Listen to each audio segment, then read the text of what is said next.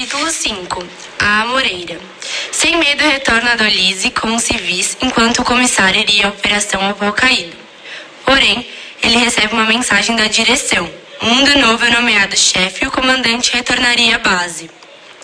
Mundo Novo chega à base surpreso, pois soube que o comandante havia apoiado sua escolha como responsável.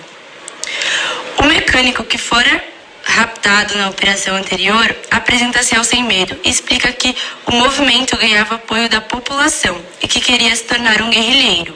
Sem Medo e Undina se encontraram e discutiram o futuro dos dois. Sem Medo contou ao comissário que iria para o leste e sugeriu que o comissário liderasse o ataque ao pau caído.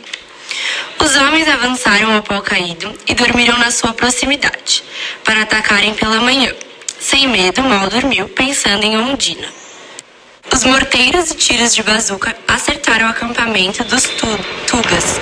Os soldados tentavam fugir na direção do segundo grupo que estava posicionado. O comissário, em um ato de bravura, adiantou-se de forma arriscada e ficou prestes a ser massacrado pelos oponentes. Lutamos tentou salvar o comissário, mas foi acertado na cabeça. O comandante viu que precisava tomar uma atitude e mandou um grupo avançar mas foi atingido por uma rajada de tiros.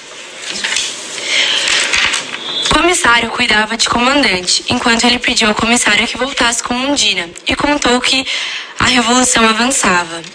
O comissário cavou um túmulo para sem medo e lutamos, fazendo uma homenagem a ambos que morreram ajudando o comissário.